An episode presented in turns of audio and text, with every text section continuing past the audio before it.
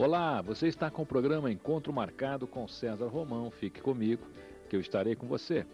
Olha, muita gente escreve perguntando. Eu vou sempre repetir, porque é sempre bom, né? Os livros do César Romão, onde é que estão? Todas as grandes livrarias. Você encontra lá na Rede Saraiva, na Rede Siciliano, principalmente o meu novo lançamento, o livro Tente ou Travesso. Programa Encontro Marcado com César Romão, com a presença hoje do deputado federal já no seu segundo mandato, meu querido amigo Fernando Zupo. Fernando Zupo, muito obrigado por estar no programa Encontro Marcado com César Romão. É, a satisfação é toda minha, César. Aliás, estou retribuindo uma visita que você nos fez alguns dias atrás, né? Convidei você para participar do nosso programa na UniTV, no canal 48 HF. Você concedeu lá a nós uma bela entrevista. Falamos desse último livro seu, Tente Outra Vez. Você não imagina quanta gente ligou, quanta gente interessada. É uma satisfação estar aqui com você. É a revanche agora, né? Porque lá você me perguntou, hoje eu vou perguntar aqui para você, né? Fernando Zupo, o Brasil tem jeito? Tem, é difícil, mas tem, né? É, você sabe, César, eu, eu não sou candidato à reeleição. Né? Eu tenho dois mandatos de deputado federal, né? Fui deputado estadual duas vezes, trabalhei muito tempo, quase oito anos, na prefeitura de Osasco, que é uma cidade aqui da, da Grande São Paulo. Então, eu estou nessa vida pública faz tempo. Né? E eu vejo que é possível você arrumar a casa, é possível você é, conseguir que nós caminhemos aí para um Brasil que todos nós sonhamos. Agora, para isso há necessidade de muito trabalho, é, é, importante muita seriedade naquilo que nós fazemos. E eu acredito que agora, aí, com essa eleição que nós vamos ter aí pela frente, com os candidatos à presidência da República tendo a oportunidade de ir para a televisão, de serem cobrados pela sociedade, né? cada vez a sociedade está mais atenta, mais participativa. Eu acho que nós vamos é, é e caminhar em direção a momentos melhores. Agora, é complicado, viu, César? A sua pergunta é de uma profundidade enorme, só para respondê-la, quem sabe nós gastássemos aí o programa inteiro. Né? Antigamente, deputado federal Fernando Zupo, as pessoas diziam que numa determinada parte do Brasil existia lá o voto de cabresto, né? Então era o voto em que o, o coronel levava a sua equipe da cidade o, o cidadão chegava de frente à urna, até quem contou esse caso aqui foi meu querido amigo Florestan Fernandes Júnior, que faz parte de um livro dele. E quando chegava na frente da urna, o coronel pegava o voto do cidadão, votava e botava lá. E o cidadão dizia assim: Coronel, posso ver pelo menos em quem eu votei? O coronel dizia: De jeito nenhum, o voto é secreto. A, gente no Brasil hoje ainda existe aquela coisa da pessoa votar, ainda existe, infelizmente ainda existe.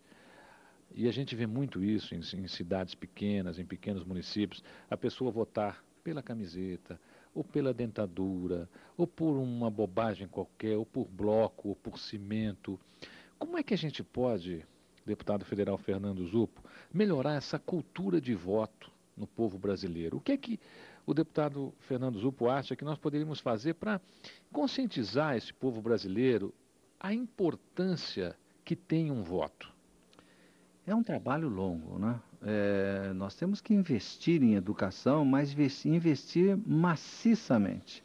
E o que você fala, César, tem muita procedência. Porque às vezes alguém pode imaginar, não, mas hoje já não acontece mais, como na época lá do coronel, né, onde é, muitas vezes se votava em troca de um par de, de, de chuteira, um par de sapato, um par de botas, e uma bota era entregue antes do sujeito votar e a outra depois da vitória do candidato. Mas nós não podemos raciocinar só em termos de São Paulo. Né? São Paulo, quem sabe, hoje haja uma conscientização um pouco maior do que a média do Brasil. Agora, quando você vai para o norte, para o nordeste, para o centro-oeste, você vê que ainda acontece muito isso, né? O voto em troco da, da cesta básica. Agora, para consertar isso, nós temos que investir maciçamente em educação, né? maciçamente. Nós estamos assistindo aí, o presidente da República tem dito que nós temos 97% das crianças na escola, principalmente na escola fundamental. Eu não sei se esse percentual é certo ou não. Melhorou, melhorou. Mas não basta colocar essas crianças na escola. Eu acho que você tem que dar qualidade de ensino, eu acho que realmente você tem que ensinar cidadania a essa garotada toda. Né? Você tem que jogar todo o potencial que você tiver orçamentário em cima da educação e da saúde para que amanhã nós possamos ter aí uma qualidade de voto melhor do que nós temos hoje. Eu não sei quem vai ganhar a eleição.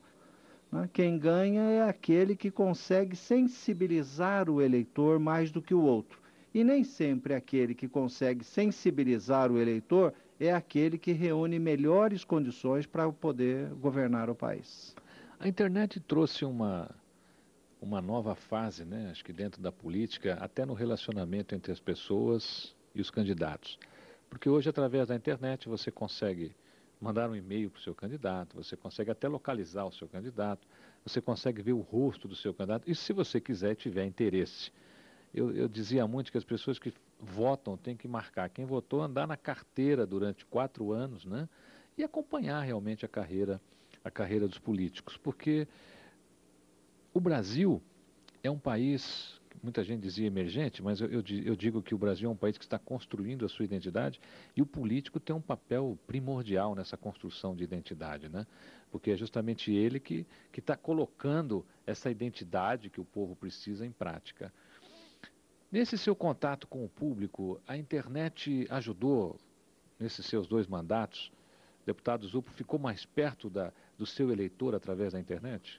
Ajudou, principalmente nesse segundo mandato. Né? Por, por incrível que pareça, a internet é tão nova entre nós que quando eu comecei o meu primeiro mandato em 1992, pouco se falava de internet ainda, César.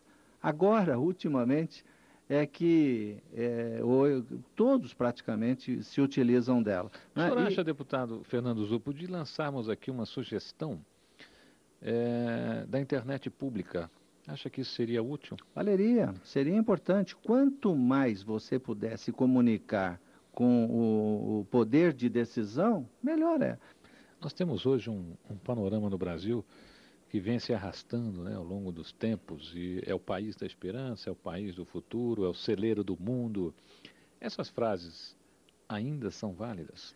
Eu, é, a minha geração, a nossa geração está cansada disso. Né? Nós queremos ser o país do presente. Eu era menino, eu tenho 50 anos, quando eu tinha 10 anos já se falava que o Brasil era o país do futuro. Agora, há uma diferença básica entre a nossa geração e essa geração que vem vindo aí. Ela já vem muito mais bem informada, né? Ah, se não a internet, mas também a internet, o rádio, a televisão, os jornais. Né? Hoje, é, um atentado lá em Israel, você fica sabendo aqui um, um, segundo depois. Então, essa garotada que vem vindo aí, eu te digo isso, eu tenho um filho de 10 anos, né, que está super a par das coisas que vem vindo, das coisas que estão acontecendo. Então, a cobrança é maior. Né? Aliás, a cobrança em cima de nós né, também. Então eu acho que a cada dia nós passamos a ser um país mais do presente do que esse celeiro do futuro aí. Né?